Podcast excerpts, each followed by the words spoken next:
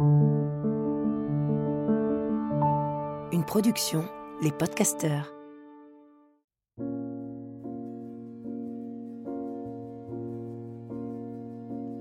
Bienvenue dans Pleine Présence, le podcast qui donne envie d'habiter pleinement l'instant présent. Qu'a-t-on de plus beau à offrir que notre pleine présence au reste du monde? Qu'a-t-on de plus beau à s'offrir à nous-mêmes? Juste quelques instants, être pleinement ici et maintenant, à l'écoute des éléments qui nous entourent, à l'écoute de notre souffle, à l'écoute du soi, à l'écoute de l'autre. Je m'appelle Lily Barbery-Coulon, j'enseigne le Kundalini Yoga et la méditation. Je suis l'autrice de plusieurs livres et j'ai longtemps été journaliste avant de transformer ma vie et de la consacrer au déploiement du soi. Ce nouveau rendez-vous me permet de réunir tout ce qui m'anime, la méditation bien sûr, mais aussi le partage des personnes qui m'inspirent et me donnent envie de me redresser et de me mettre en mouvement au service de ma conscience. Chaque épisode commence par une courte méditation et se poursuit par un entretien avec ceux qui changent le monde à leur niveau, suivent leur intuition, traversent les jugements et honorent leur mission. Autant de sources d'inspiration pour réinventer la narration et être encore plus proche de notre essence. En pleine présence.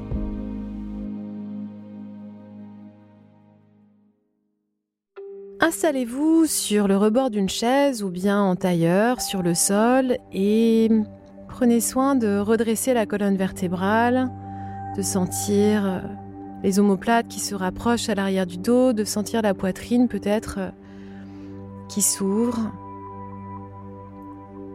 Soyez à l'écoute de votre ossature dans le sol, de tout ce qui vous permet d'être euh, ancré et puis remontez le long de la colonne vertébrale tout en respirant par le nez, uniquement par le nez. Sentez le parcours du souffle qui entre par vos narines. Et à mesure que vous respirez, que vous expirez, vous redressez encore un peu plus la colonne vertébrale comme si un fil était suspendu au sommet du crâne. Et vous hissez vers le ciel. Bien sûr, vous avez peut-être des pensées qui viennent, des émotions qui vous traversent, peut-être des sensations corporelles, des endroits qui grincent, qui gargouillent, qui tirent, qui sont serrés. Observez-les sans rentrer dans l'histoire, sans aller découvrir le pourquoi du comment, juste observez-les, gardez cet état d'observateur comme si vous étiez un aigle au-dessus de votre corps physique, qui observe, qui regarde. Vous pouvez tourner tout autour, observer votre dos, les épaules, observer votre cage thoracique, les organes de digestion. Et puis s'il y a des pensées, juste regardez-les sans entrer dans l'histoire. Qu'est-ce qui observe en vous? Qu'est-ce qui vous permet d'observer? Quelle est cette chose qui observe en vous et qui n'a pas de genre?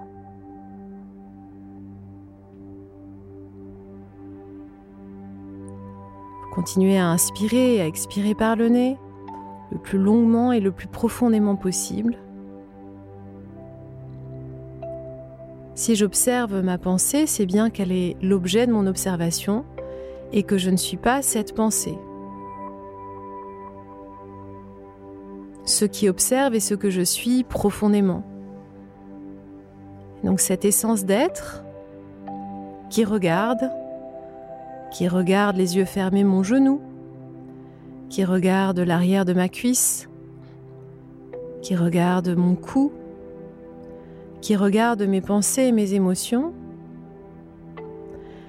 est-ce que cet observateur a un genre? Est-il féminin? Est-il masculin?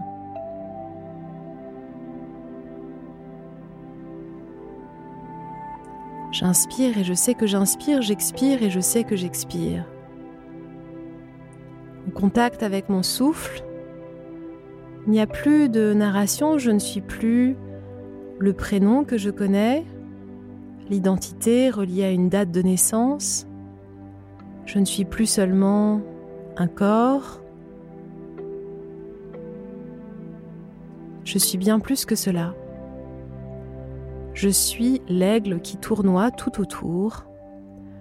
Je suis l'observateur, la conscience pure. Cette conscience, elle est reliée avec tout ce qui est, à chaque inspire, à chaque expire. Et inspirez profondément par le nez, retenez le souffle.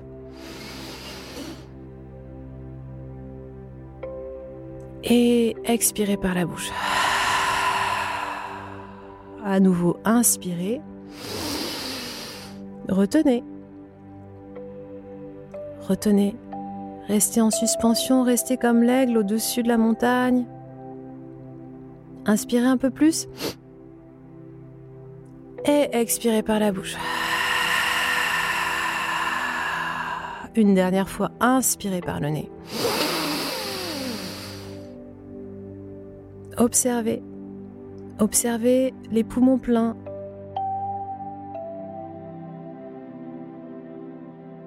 Et relâchez toutes les tensions par la bouche.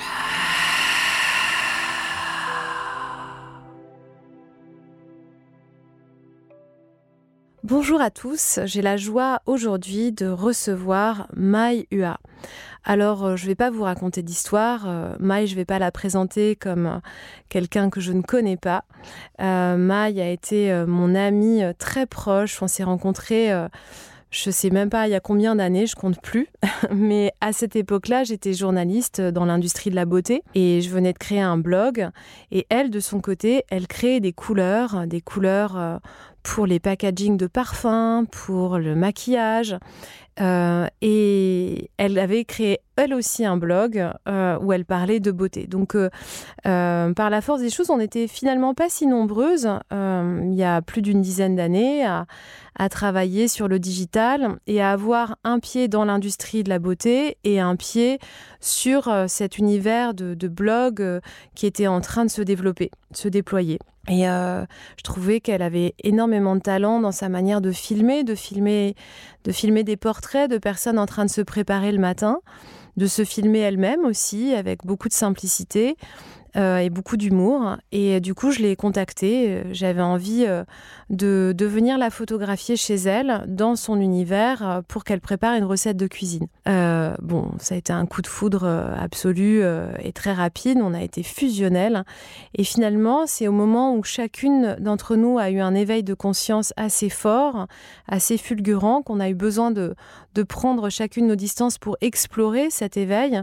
Et aujourd'hui, on se retrouve avec évidemment des parcours différents, mais un intérêt euh, commun et très puissant pour justement tout ce qui peut conduire à l'éveil, tout ce qui peut conduire à être euh, un peu plus en lien avec notre conscience.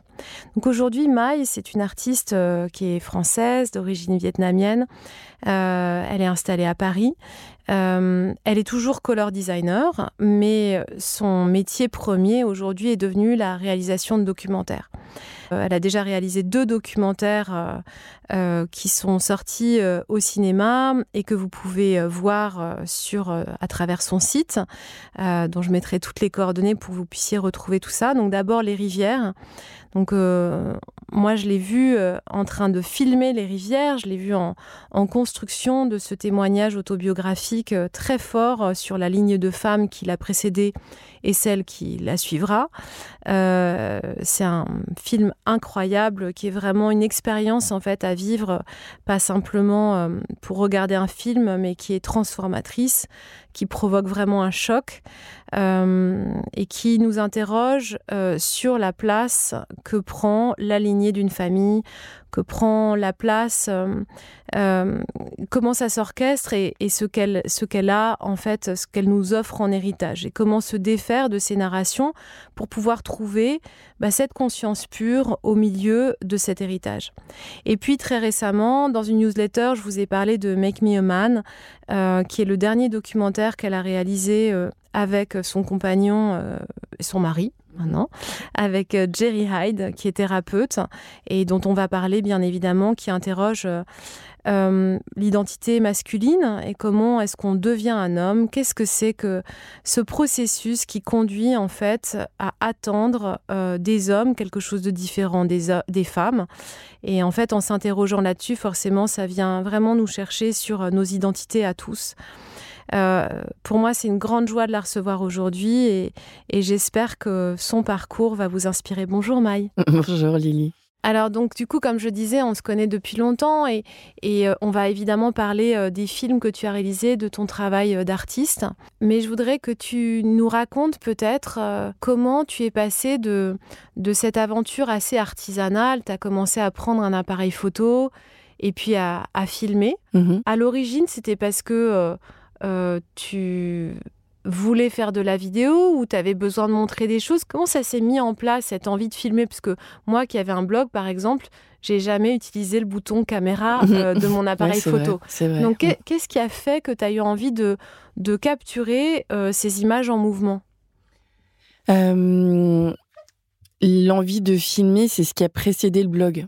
C'est ça qui est euh, rigolo, c'est que euh, y avait ce mouvement de lancer des blogs. Moi, j'avais euh, cette carrière de color designer qui marchait bien, et en même temps, j'avais une grande comment dire un grand sentiment d'insécurité parce que ce que je faisais en tant que color designer était secret. Je travaillais secrètement pour beaucoup de marques, pour beaucoup de, de directeurs artistiques, euh, et je faisais en fait une partie du travail qu'ils étaient censés faire. Donc en fait, ce que je faisais était secret. On m'appelait le nègre de la couleur. et, euh, et, et, donc j'avais ce truc de pas avoir de boucle, de pas signer ce que je faisais, avec euh, en filigrane un, un manque de respect pour mon travail et un manque de d'incarnation de euh, ce que je faisais. J'allais pas jusqu'au bout. Et puis, euh, je me suis séparée de mon mari. Et donc, cette, ce sentiment d'insécurité s'est renforcé. Et donc, j'ai eu cette idée de génie, tu vois, je vais être super connue et ça va me mettre en sécurité. Je vais lancer un blog. donc, tu vois, on n'est pas toujours visionnaire, mais, euh, mais en tout cas, euh, j'avais cette idée. Et mon frère, qui lui était blogueur à l'époque, me disait Mais il faut que tu lances un blog beauté. Tu connais le monde de la beauté par cœur. Tu connais les processus, ça va intéresser les gens. Et puis, tu as une touche. Et le projet m'intéressait pas énormément jusqu'au jour où j'ai vu une vidéo, c'était une vidéo Hermès, je crois, qui était une vidéo vraiment de savoir-faire euh, très très simple. Tu as juste une lumière et puis quelqu'un qui monte une selle à la main.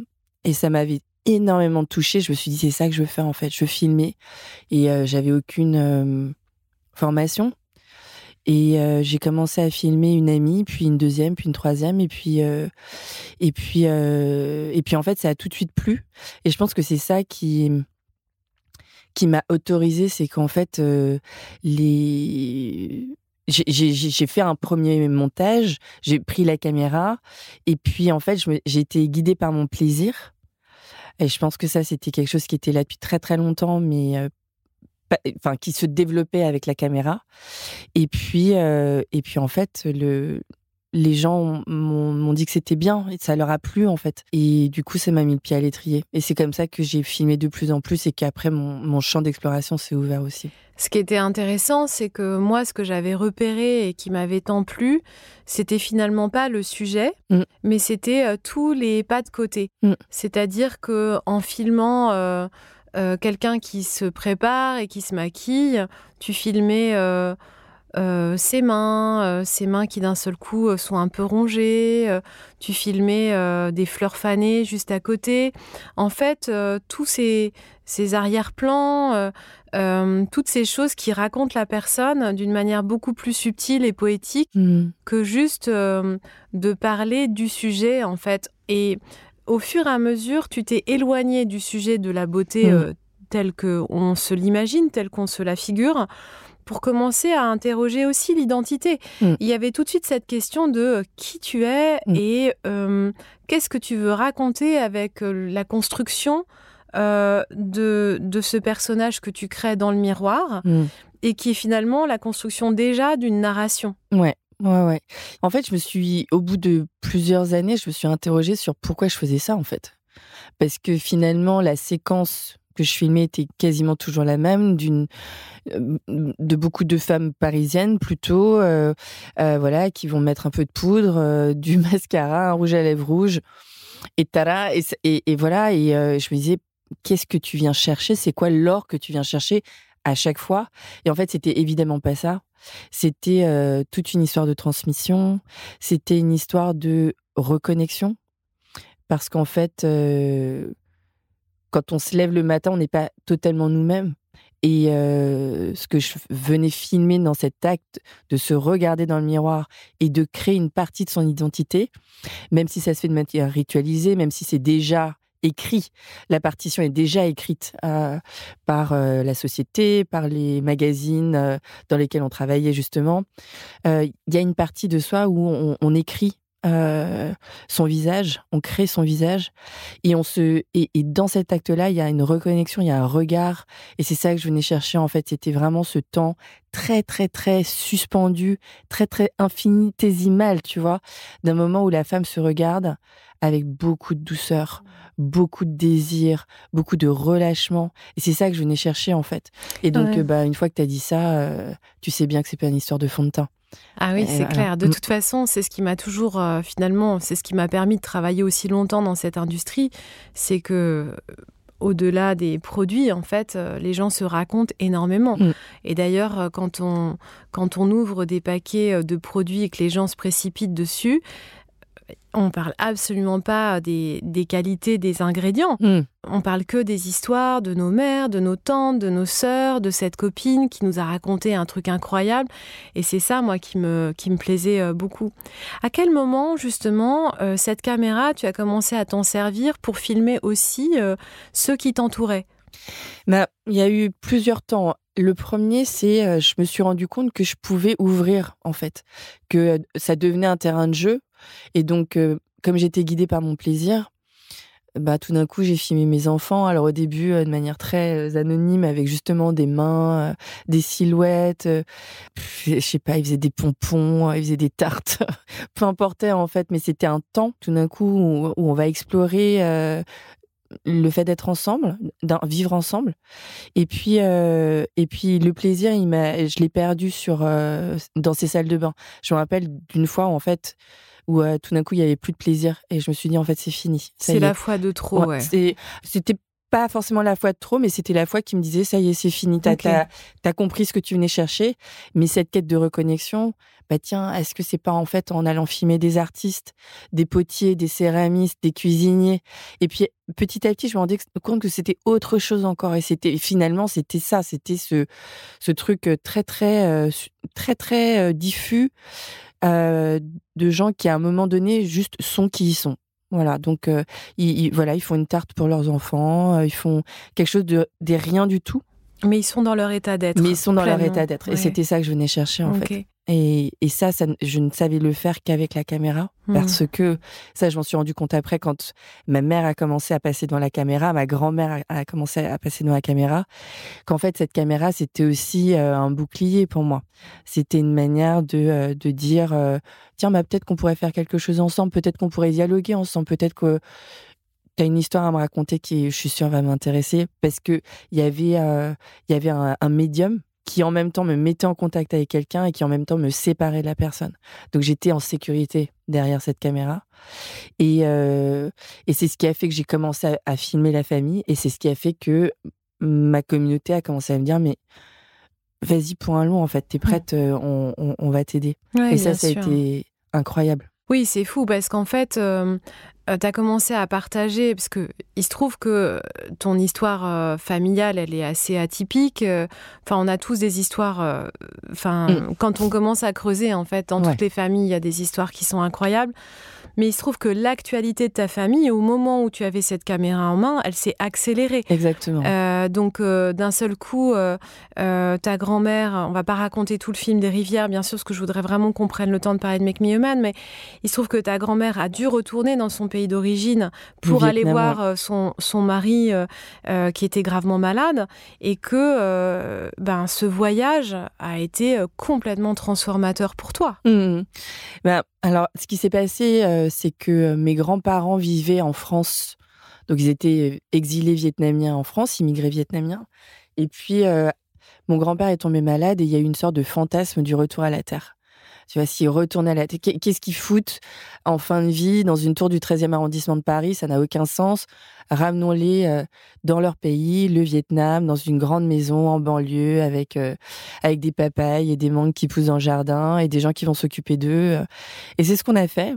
Et en fait, ça a été une catastrophe. Et euh, parce qu'ils étaient loin, euh, ils étaient avec deux de mes oncles, mais ils étaient loin de leurs euh, amis. Ils étaient, ils, étaient dans un Vietnam qu'ils ne connaissaient plus. Ils étaient loin de, leur, de leurs autres enfants, de leurs petits enfants.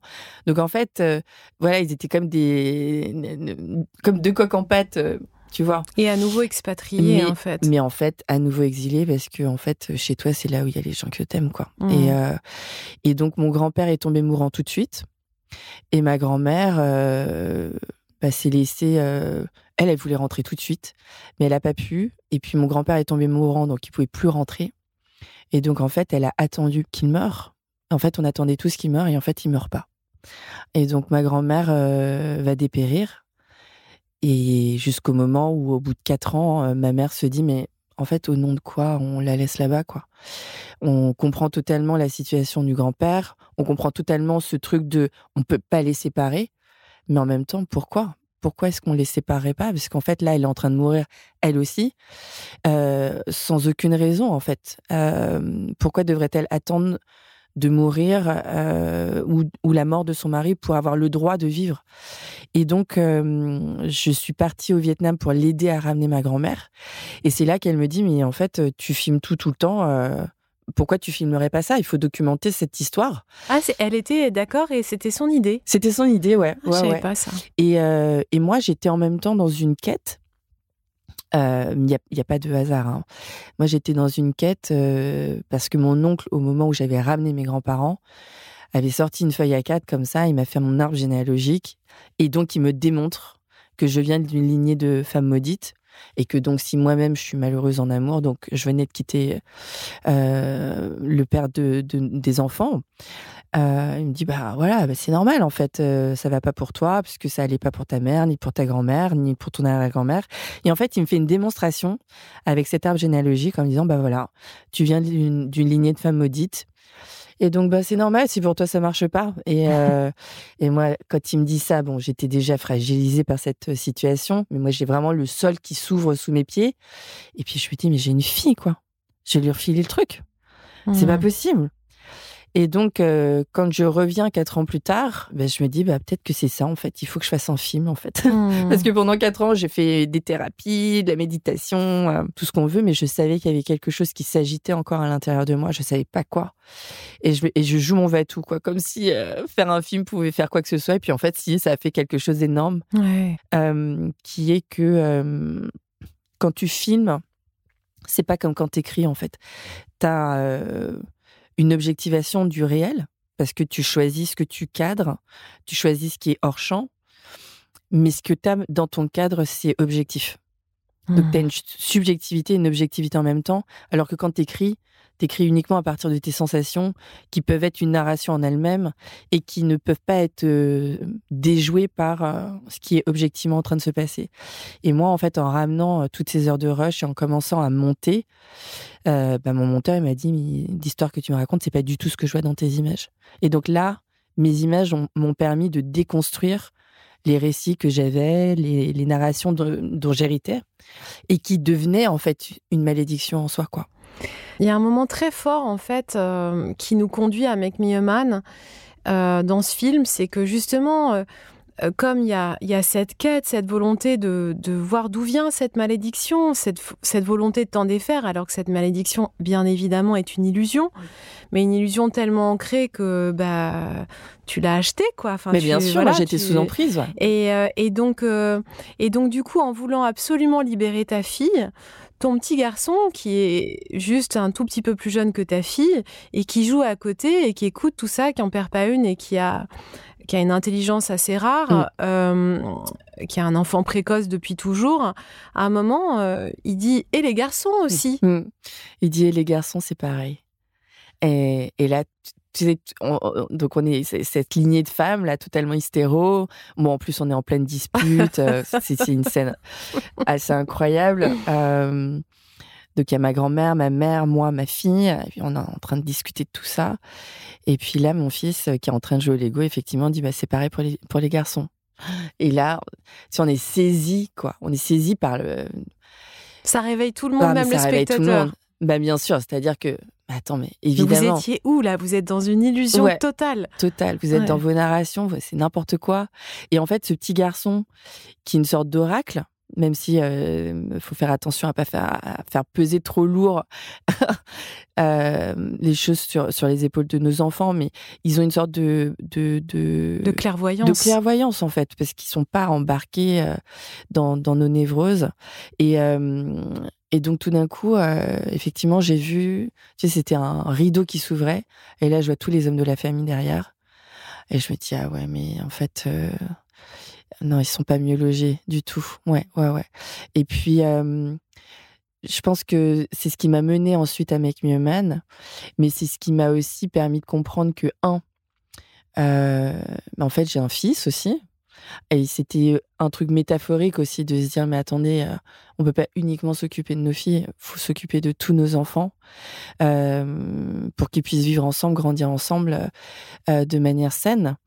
Et, et puis c'était pour moi aussi de, de me dire mais comment on se construit quand on a un homme dans une famille où il y a eu un patriarche. Alors, dans, sans tout raconter, en fait, euh, j'ai une, une famille euh, dysfonctionnelle et très violente, avec euh, des histoires, une intensité de violence à chaque, génération. à chaque génération qui est assez assez incroyable. Et en fait pour moi c'est euh, évidemment une difficulté de d'accueillir ce passé. Et en même temps c'est le travail qu'on doit tous faire euh, et toutes pour euh, pour pouvoir déposer. Parce qu'on n'est pas responsable d'un passé qu'on n'a pas fait mais on est responsable maintenant de ce qu'on va transmettre, transmettre. Et et donc on va transmettre aussi bien aux filles qu'aux garçons donc, euh.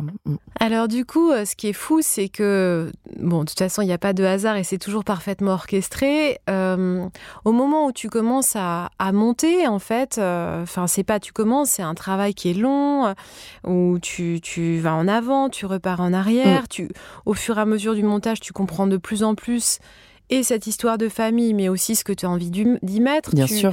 Tu traverses aussi euh, bah, toutes les peurs qui sont légitimes quand on fait quelque chose d'aussi autobiographique, en lien avec les vivants. Mm. Euh, comment est-ce que ça va impacter le reste de la famille, ceux qui sont pas d'accord, euh, même ceux qui ne sont pas montrés dans le film, mais mm. qui sont concernés. Bien sûr. Et puis, bah, tu rencontres l'homme avec lequel tu vis aujourd'hui, mm. à peu près à ce moment-là, qui s'appelle Jerry Hyde, qui est anglais, qui est un thérapeute thérapeute euh, expert euh, dans les toxicomanies, mais aussi qui accompagne euh, bah, les hommes dans leurs addictions. Pas simplement les hommes, j'imagine, mais en tout cas, en tout cas, il a, il a écrit, il, il est auteur. alors on le connaît pas très bien en France parce que il parle pas français. En tout cas, il communique pas en français. Hmm. Peut-être qu'il commence à parler en français avec toi. Un petit peu. mais en tout cas, ce qui est certain, c'est que c'est une figure forte, hmm. puissante et qui met un, coup de pied dans la fourmilière des thérapies telles qu'on les connaît, mmh. parce qu'il se présente déjà comme quelqu'un de, il le dit lui-même, fucked up. Mmh. Mmh. Et que plutôt que d'incarner euh, le thérapeute qui irait bien et qui aurait tout compris et qui nous permettrait d'aller avec lui sur un chemin de sagesse, lui il dit bah non, moi je suis cassé, dans tous les sens. Et c'est parce que j'ai conscience que je suis cassé et que je me répare que je peux en fait emmener avec moi des gens sans me mettre sur un piédestal, mais créer une horizontalité en fait mm. dans les rapports. Mm. Donc ça, c'est assez nouveau. donc qu'est-ce que cette rencontre va provoquer dans ton travail? Bah tout en fait, parce que alors Jerry, il a, il a commencé sur, euh, sur les violences euh, intrafamiliales et euh, sur l'addiction. Mais aujourd'hui, il est surtout connu pour ce qu'on appelle le shadow work, donc le travail sur nos parts d'ombre. Et, et alors moi, bon bah voilà, je j'avais un blog beauté. donc si tu veux sur mes d'ombre, j'étais pas très très au point. tu vois, j'étais sur tout ce qui était, tout ce qui rayonnait, tout ce qui était beau, tout. Euh, et même s'il y avait cette quête d'intime. Tu avais envie de la lumière plus que d'aller contacter l'ombre. Exactement. J'avais, euh, j'avais besoin de lumière, j'avais besoin de, de splendeur, en fait. Hmm. Et j'avais besoin de sublimer, j'avais besoin de, de cette part de lumière. Et en fait, quand je rencontre Jerry, il t'emmène dans la boue. Il m'emmène dans la boue. Et en fait, je comprends même pas hein, parce que je, je me rappelle les premières fois que on a conversé ou que je suis allée voir ses, conférences et tout. Vraiment, je comprenais rien à ce qu'il disait parce que je je comprenais pas qu'on veuille aller euh, dans la boue. Et, euh, et en fait, quand euh, j'ai commencé à travailler sur les rivières, j'avais à un moment donné le, besoin de raconter ma famille. Et en fait, c'était la mauvaise posture, c'était la mauvaise intention parce que, euh, enfin, qui suis-je pour faire ça en fait? Qui suis-je pour euh, tout d'un coup mettre dans l'espace public une version objectivée de euh, ce qu'est ma famille, de ce qu'elle a traversé, etc. Je suis pas biographe, enfin. Et puis quand bien même tu le serais, ce serait toujours euh, une portion en fait seulement. Et ce serait toujours un point de vue situé euh, de toute façon. Donc euh, à partir de de ma rencontre avec lui, j'ai voulu partager ce que je faisais, donc il fallait que je fasse des sortes de voix off en anglais pour qu'ils comprennent ce que je faisais. et j'avais un bout à bout de 2h30, tu vois, des rivières. Donc j'avais tout, euh, tout, tout mis en voix avec des voix, des voix off euh, anglaises par dessus. Ça avait été un boulot incroyable, mais j'ai pas regretté parce que il a regardé le, montage et puis il m'a dit mais ouais, je le raconte souvent, mais il, me dit j'ai l'impression de regarder le magicien d'Oz sans Dorothée. Et il me dit mais t'es où en fait? Tu te caches euh, derrière ta caméra, tu te caches derrière l'histoire de ta mère, de ta grand-mère, de ton grand-père, de ton enfant. Mais t'es où en fait? Et, il m'a dit, rien ne se passera si tu n'acceptes pas que ce projet, c'est toi la colonne vertébrale de ce projet. Et rien ne va se passer, ni d'un point de vue existentiel, ni d'un point de vue artistique, si tu n'acceptes pas ce pourquoi cette aventure est là. Mmh, j'ai la chair de poule. Et, c'était... Euh, et bah moi aussi et, et, et, étant donné justement les histoires, euh, la violence que je, que, dont j'héritais, euh, pour moi, c'était impensable de parler de moi. Impensable. Parce que moi, il m'était, entre guillemets, rien arrivé. Et euh, pour moi, c'était euh, quelque chose d'affreux de parler de moi, étant donné les histoires qui m'avaient précédé. Et du coup, j'ai dû travailler sur pourquoi je voulais faire les choses. Et, et ce qu'il m'a dit, c'est qu'en fait, j'en parle dans le film, il m'a dit, mais en fait, tu peux pas te montrer parce que tu sais pas qui t'es. Et moi, je vois, je vois très bien euh, que derrière toute cette joie et ces sourires et, ces couleurs et toute cette beauté, il y a beaucoup de colère. Et alors là, mais j'avais envie de clamser, tu vois. Quand il m'a dit ça, j'avais envie de clamser parce que c'était tout ce que je voulais qu'on voit pas. Hmm. C'était. Puis tu avais fait beaucoup d'efforts pour que justement ça ne paraisse pas. Exactement. J'avais fait c'était une vie entière en fait mmh. de, de, travail pour tout mettre sous le tapis et que tout soit toujours beau et acceptable et validé. Tu vois, j'étais une championne de la validation. On, me validait tout ce que je montrais quoi. Et et tout d'un coup de me dire mais en fait euh, en fait il y a peut-être de la colère et en fait enfin c'était tellement enfoui que je, la, je je voyais même pas de quoi il parlait.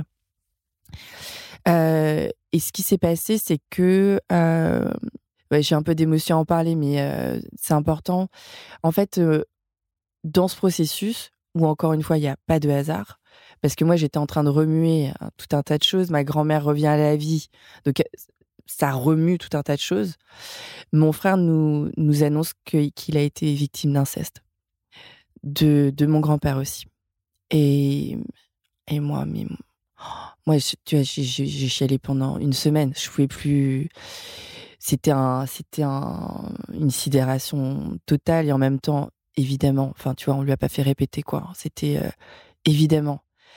Et, et là, la colère, elle est arrivée mais vraiment une colère mais monstrueuse, un truc euh, tu peux tuer avec une colère comme ça, vraiment. Et et à ce moment-là, je, je, partais au Népal pour euh, pour une retraite. Et euh, je me suis dit, bah, c'est ça, en fait, il faut que je travaille là-dessus. Et en fait, il n'y a pas 30 000 solutions. Il faut que j'aime davantage. Il faut que j'ai plus d'amour, en fait. Et cette colère que j'ai euh, mis 40 ans à cacher, euh, bah, c'était aussi par manque d'amour. C'était parce que euh, pour moi, il y avait qu'une seule personne qui avait le droit d'être en colère, c'était ma mère. et que je m'aimais pas assez pour pouvoir me montrer ce, ce jour-là. Et, et, je, me rappelle qu'à ce moment-là, alors il y avait eu des prémices quand même avant. De, je me rappelle d'une première engueulade avec Jerry où c'était la première fois, tu vois, que je me mettais en colère contre quelqu'un vraiment. Euh, et euh, je sais, et on savait lui et moi qu'il n'était pas du tout l'objet de cette colère, que c'était une projection totale. Et j'avais la mort au nez et j'étais rouge écarlate et j'étais tout échevelée et j'étais vraiment tout sauf ce qu'on monte dans un bloc beauté. Et je me rappelle de mon mec, mais qui était mais amoureux. Mais tu vois, il me regardait avec les yeux de l'amour, mais ça y est ma chérie quoi, on y est.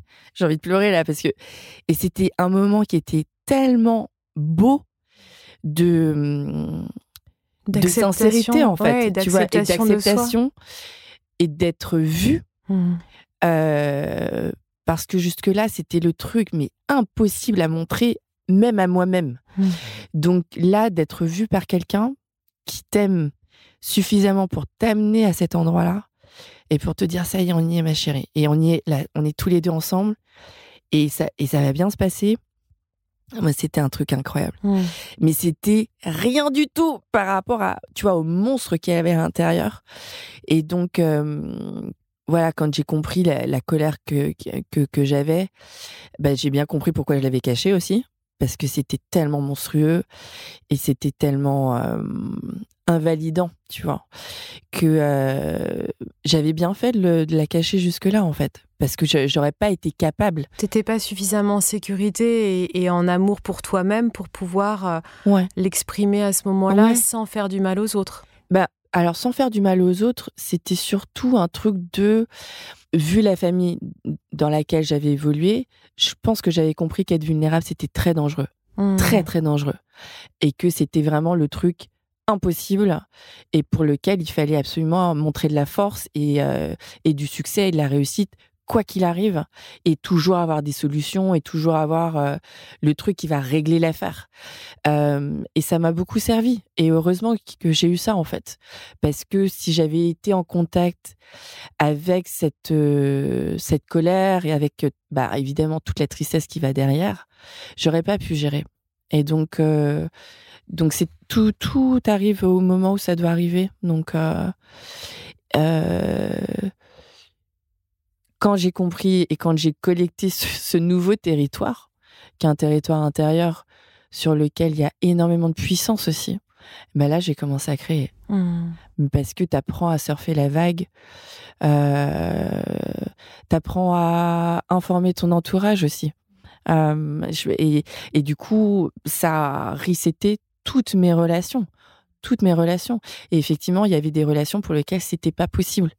Et je comprends totalement parce que pour moi-même, c'était pas possible pendant 40 ans. Donc, je peux pas l'imposer euh, aux gens qui sont autour de moi et sur lequel le contrat qu'on avait au départ était tout autre. Euh, mais par contre, pour les, pour les, pour les relations qui ont traversé avec moi ce nouveau, ce nouveau, ce New Deal, tu vois. Alors attends là, je vais crier très très fort. C'est pas du tout pour te défoncer la gueule. c'est parce qu'il y a beaucoup de colère. Je vais crier très très fort, mais on y va. T'es prêt? T'es pas prêt? Mais moi, j'ai eu des, j'ai eu des, des, conversations lunaires avec, euh, avec mes frères, avec, euh, tu vois, de, où, où, du coup, tu t'informes, en fait. Là, c'est en train d'arriver, c'est en train d'arriver. Et puis, et puis, du coup, j'ai découvert un autre monde. Parce que mm. l'illusion, euh, quand on est euh, dans un chemin ou qu'en tout cas on est dans une quête de toute façon, qu'on qu'on ait l'impression d'être sur ce chemin ou pas, on y est. Mm. Euh, et qu'on fasse des efforts pour avancer ou pas, on avance quand même. Il n'y a mm. jamais de régression. Mais on peut avoir l'illusion que on va voir ce monstre, le reconnaître et puis l'arracher comme une mauvaise herbe. Et non. Et, en fait, ça se passe pas du tout comme ça. C'est-à-dire que ce monstre, cette ombre, euh, il va falloir juste accepter que ça fait partie de nous, mm. euh, qu'on va apprendre à vivre avec, que notre entourage va apprendre à connaître aussi cette partie-là de mm. nous, et que nous, on va pas euh, la minimiser, mais juste l'aimer suffisamment, aimer aussi ben, cette version de toi qui morve, qui est rouge, parce qu'elle a besoin d'être connue, elle a besoin d'être vue, et, et tant que elle recevra pas l'amour euh, dont elle a besoin, elle va continuer en fait à s'exprimer euh, de façon très forte au point de te dévorer. Parce qu'en l'occurrence, la colère, c'est extrêmement euh, énergivore. Et c'est un feu qui, voilà, tu disais tout à l'heure, on peut tuer avec, on peut se tuer avec, mhm. on peut tuer les autres. et moi, par exemple, qui, qui travaille avec l'énergie de la honte et de l'humiliation, euh, depuis toute petite. Euh, c'est un monstre énorme euh, que très souvent j'ai encore des, des, moments où j'ai envie de lui tordre le cou et, et où à chaque fois ce que je dois faire pour pouvoir en tout cas me sentir mieux, c'est au contraire lui laisser l'espace, mmh. lui laisser ouvrir, ouvrir l'espace, à lui permettre d'exister, à aller regarder là où j'ai pas du tout envie d'aller regarder, mmh. là où vraiment c'est ce que j'ai construit comme narration dans ma tête et ce que je qualifie comme laideur, mhm. mais qui au fond est juste euh, une existence, en mhm. fait. Euh, c'est là, ça existe. Et si je l'étouffe, si je, je, serre, euh, il prend vraiment, ce monstre-là, il prend vraiment le pouvoir. Mm, mm. Et là, du coup, les situations qui se manifestent dans ma vie vont être des situations d'humiliation, comme tu imagines que tu as pu avoir d'un seul coup des manifestations de colère énormes, qui plus tu les rentrais, plus tu, moins tu t'autorisais à les mm. exprimer, et plus elles te rendaient folle. Quoi. Ouais, ouais, ouais. Oui, ça rend fou. Euh, en plus, bah, euh, tout le monde a des, des, manifestations un peu différentes, mais moi, c'est vraiment des, des, pensées qui tournent en rond euh, et, ça me prend tout, tout bah, ça me prend la tête, c'est le cas de le dire. et puis voilà, c'est beaucoup de dureté, c'est beaucoup de, c'est affreux, c'est mmh. affreux. Mmh. effectivement, c'est ça, c'est le truc de laisser de, l'espace. Et je pense que c'est peut-être ça l'amour aussi, c'est c'est l'air que tu amènes et qui dénoue en fait. Et donc le monstre, il est toujours là, il est toujours à côté de toi, mais t'apprends, à, t'apprends à, à connaître le fauve quoi. Mmh. Alors dans ce documentaire que on peut découvrir en ce moment au cinéma encore pour quelques jours, mais sinon on peut le découvrir en ligne. J'espère qu'il va vivre encore dans des festivals et ailleurs parce que c'est vraiment une expérience à vivre magnifique en fait ensemble. Euh, il y, a, un élément cathartique euh, qui est vraiment important en fait euh, quand on le regarde ensemble. Donc le sujet est différent, même s'il y a une part autobiographique quand même qui est là, puisque c'est toi qui documente, donc tu te montres pour pouvoir assumer pleinement ton regard. Mais c'est un regard croisé cette fois-ci, puisque c'est un travail direct avec Jerry. Euh, qui lui a, réussi à convaincre euh, euh, les hommes avec lesquels il travaille depuis de nombreuses années, qui travaillent avec la technique du cercle de parole, de l'échange, de la qualité d'écoute en fait, qui est une thérapie très profonde qu'on connaît encore assez mal en fait aujourd'hui et qui est souvent très caricaturée. Donc Géry a, proposé aux hommes avec lesquels il, travaille, qui sont en thérapie, de témoigner euh, pour euh, pouvoir euh, offrir un témoignage nouveau qui nous permettrait d'entendre une voix masculine qu'on n'a pas l'habitude d'entendre. Mm. Une voix de vulnérabilité qui ne correspond absolument pas aux images de force, de puissance, d'incarnation de la sécurité. Euh, et donc ce film qui s'appelle Make Me a Man, vous l'avez fait ensemble.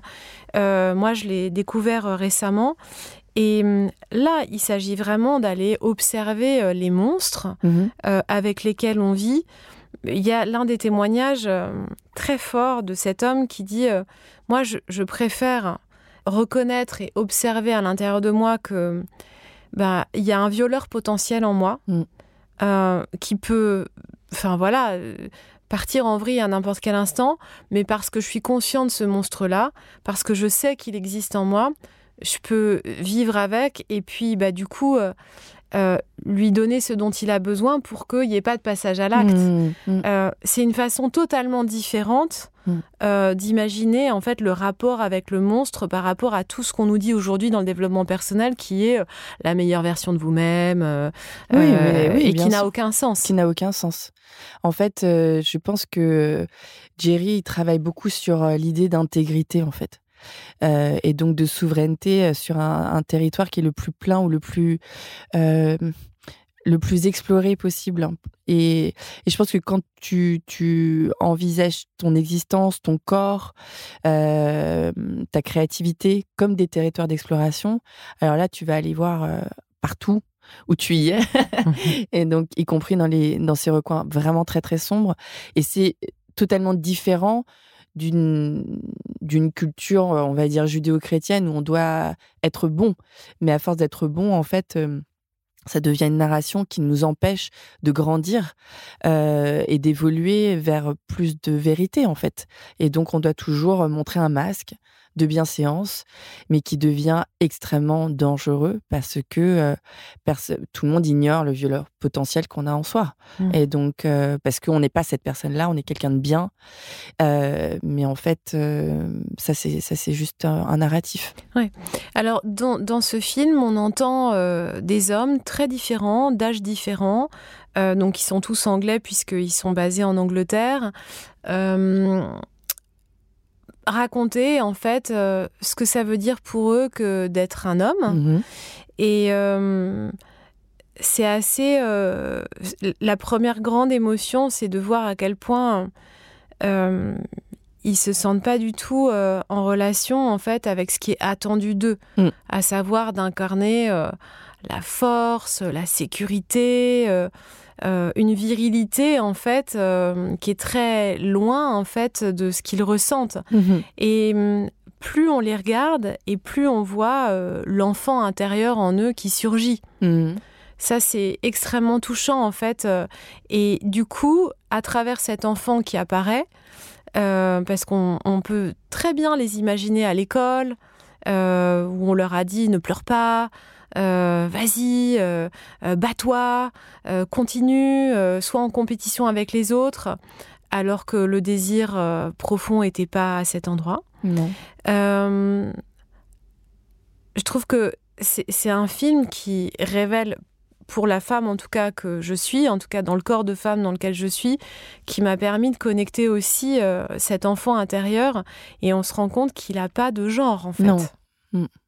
Non, il n'a pas de genre, l'enfant intérieur, euh, ou euh, comment dire, ce qui rend une vie substantielle n'est pas genré, ou une partie, mais qui est très très surestimée, surévaluée dans, dans notre société où on nous demande de performer un genre avant d'être. Or, euh, ce, que, ce que moi j'ai compris avec euh, ces témoignages, et au début, je peux te dire que ça m'a mis. J'étais très en colère de les entendre parce que j'avais l'impression que tout d'un coup, ce terrain de l'écoute, de l'empathie, de la vulnérabilité, qui était un terrain féminin, tout d'un coup était bah non, pas du tout. C'est pas du tout féminin, c'est juste humain. Simplement, on a des traditions féminines qui les ont préservées, mais en fait, un homme peut euh, totalement développer cette capacité. Et euh, j'avais eu ce truc de, euh, tu vois, j'étais furieuse euh, au début. Et puis, quand j'ai compris que c'était ma construction euh, de femme, mais de, enfin, ma construction, en fait, euh, qui m'empêchait d'accéder à la vulnérabilité masculine, Alors là, après, je suis tombée amoureuse de ces hommes parce que c'est tellement beau, en fait. Et, effectivement, on genre les humains dès l'utérus. Alors qu'en fait, leurs besoins de caresses, euh, d'être vus, de, leur sentiment d'appartenir à une famille, à une tribu, d'être authentique, sont des, sont des sont des besoins qui sont humains. Et, euh, et en fait, on, on, nous a séparés et on nous a élevés de manière à créer du conflit hein, et mmh. de la mésentente. Et, et, et vraiment, euh, j'étais sûre, parce que moi je fais pas partie d'un groupe de paroles d'hommes, mais j'étais sûre en fait que ce serait important comme parole à mettre dans l'espace public, euh, parce que dans l'intime, il y a une profondeur de... Euh, oui, une profondeur d'exploration. Et puis pour des hommes qui euh, sont en groupe de parole depuis 5, 10, 15, 20 ans, ils ont une connaissance d'eux-mêmes qui est incroyable. Et qu'on entend très peu, que ce soit de la part d'une femme ou de la part d'un homme, en fait. Ouais.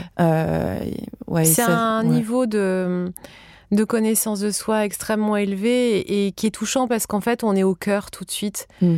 Donc, du coup, on perd pas de temps avec le blabla. Ouais. Euh, et ça, c'est magique, en fait. C'est magique, ces conversations finalement, on n'a pas besoin de se connaître beaucoup pour accéder à ça. Mm. Si, euh, dans le contrat tacite qui est passé entre deux personnes, on s'autorise à être à cet endroit. Mm. Et je remarque quand même que notre époque nous permet d'accéder de plus en plus souvent à ça.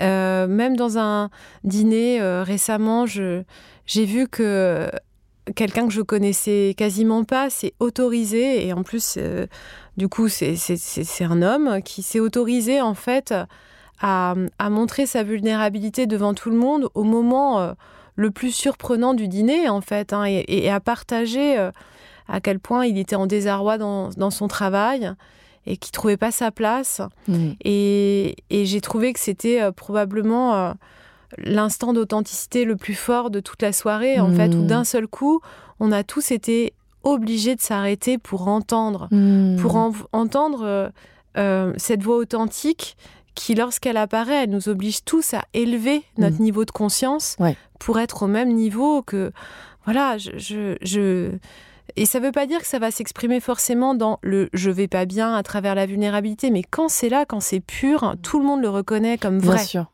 Et ça, c'est très magique. C'est en fait, c'est de la magie. Hein. C'est de la magie blanche. Euh, moi, ce que je ce que je trouve très très beau dans ces cercles de parole, qu'ils soient euh, en mixité ou pas, euh, c'est cette horizontalité, mais qui, comme tu dis, qui oblige chacun et chacune à. Comment dire Jerry, ce qu'il me dit, c'est que les, les, gens dans le cercle vont toujours se synchroniser avec la personne la plus. qui, qui, qui, qui descend le plus, le plus profondément. Pas, pas celle qui reste le plus en surface. On va toujours se synchroniser avec.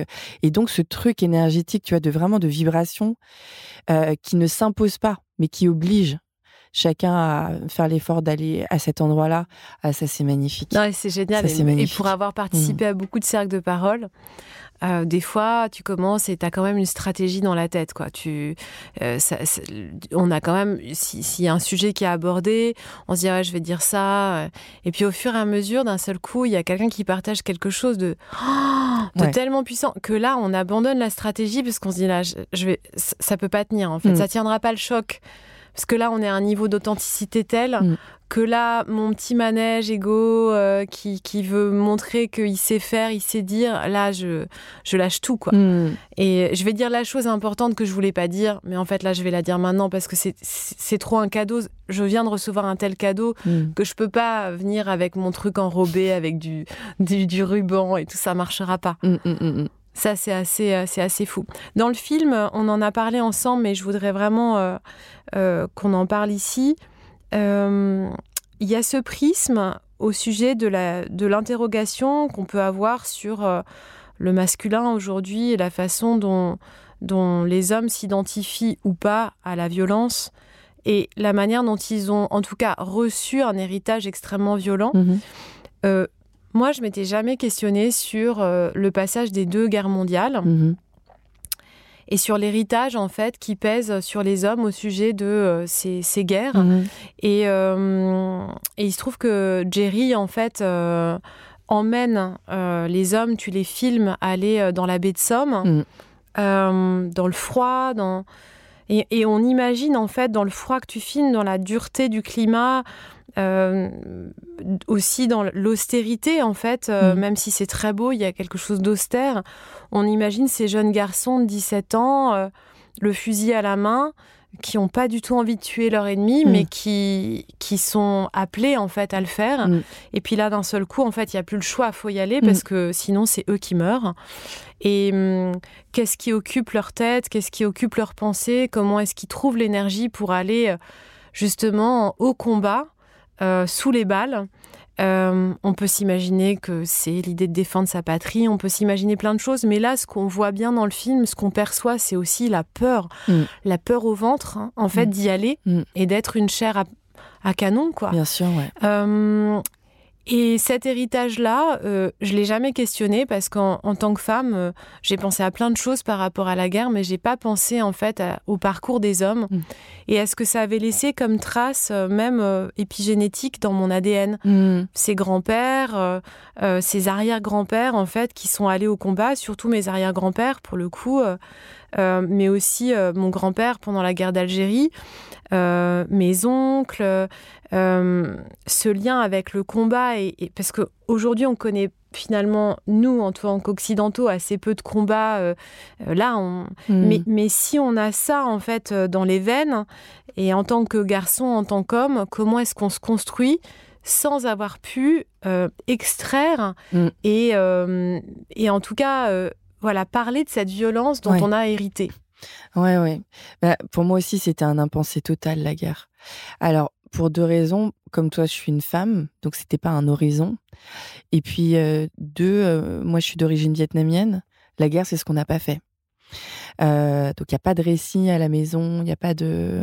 C'est ce que vous avez fui en tout cas. C'est ce qui a été fui, ouais. Mm. Euh, quand je suis arrivée dans la, dans la Somme et que j'ai commencé à marcher avec les gars, moi, vraiment, je comprenais pas, quoi. Tu vois, pour, pour moi, c'était un délire, euh, ce pèlerinage dans la Somme. Mais qu'est-ce que vous foutez? Il fait 4 degrés, il pleut. J'avais un pauvre impermougi, mais j'- j'étais grelottante. et eux, ils avaient tout leur gear, tu sais, tout leur manteau imperméable, leurs pantalons imperméables. C'était en technique. Ils étaient en technique et ils me disaient, mais Maï, qu'est-ce que t'as pas compris dans on va faire un pèlerinage dans la Somme au mois de novembre? Qu'est-ce que t'as pas compris? Je ouais Donc je chialais à moitié avec ma caméra, mais juste parce que j'avais froid. Et puis à un moment donné, je les vois qui récitent des poèmes. Parce qu'en fait, euh, les Anglais, donc déjà la Première Guerre mondiale, c'est un, un élément très très fort dans la culture populaire anglaise. Donc euh, en novembre, tout le monde a le coquelicot à l'œillère, mais même des même des mômes de 15 ans, tu vois, tout le monde connaît l'histoire, tout le monde a des recueils de poèmes parce qu'en fait, il y avait des mouvements romantiques très très forts. Donc les jeunes gars qui partaient c'était des poètes aussi. Et, et ils ont écrit des poèmes que tout le monde connaît par cœur. Et tu as des, des gros bouquins comme ça qu'on voit d'ailleurs dans le film. Et, euh, et l'un de ces poèmes se termine par Make Me a Man et c'est devenu euh, le nom de le nom de du, du film.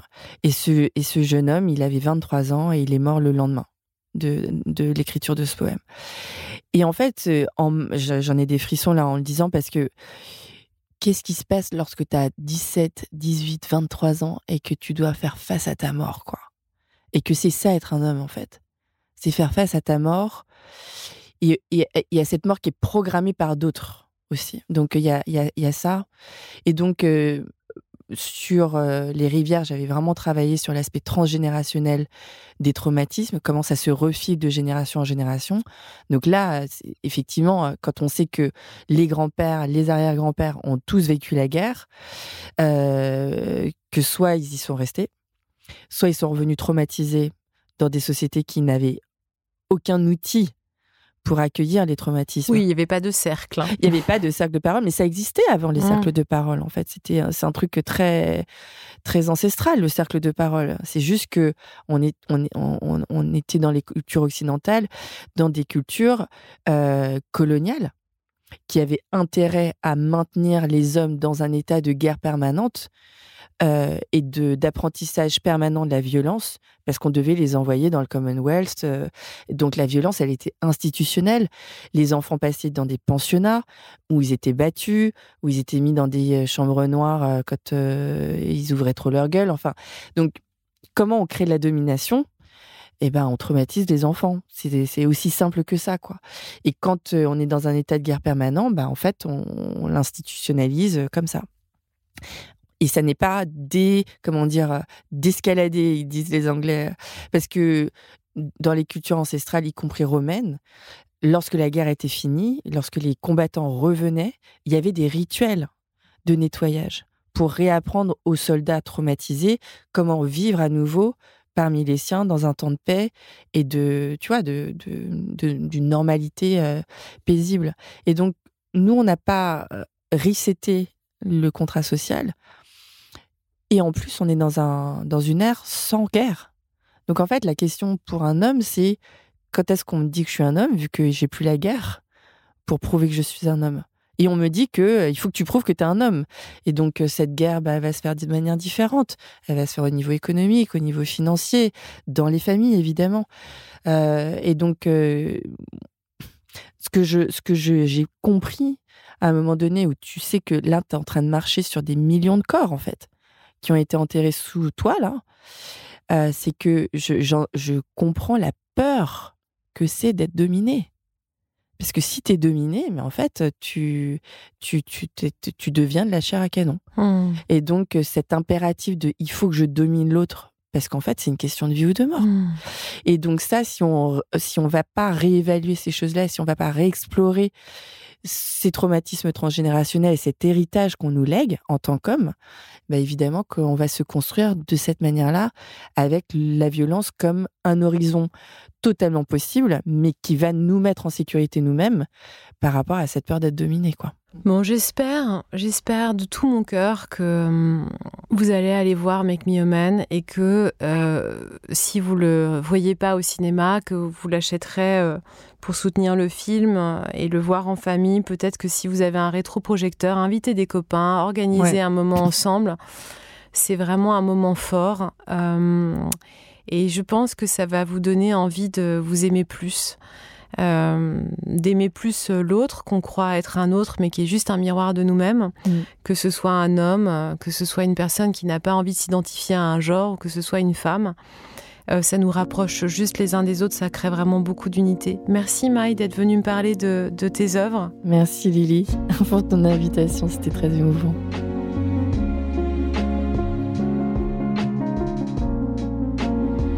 J'espère que cet épisode vous a plu, qu'il vous a inspiré. Et vous? Comment allez-vous être pleinement présent à vous-même aujourd'hui?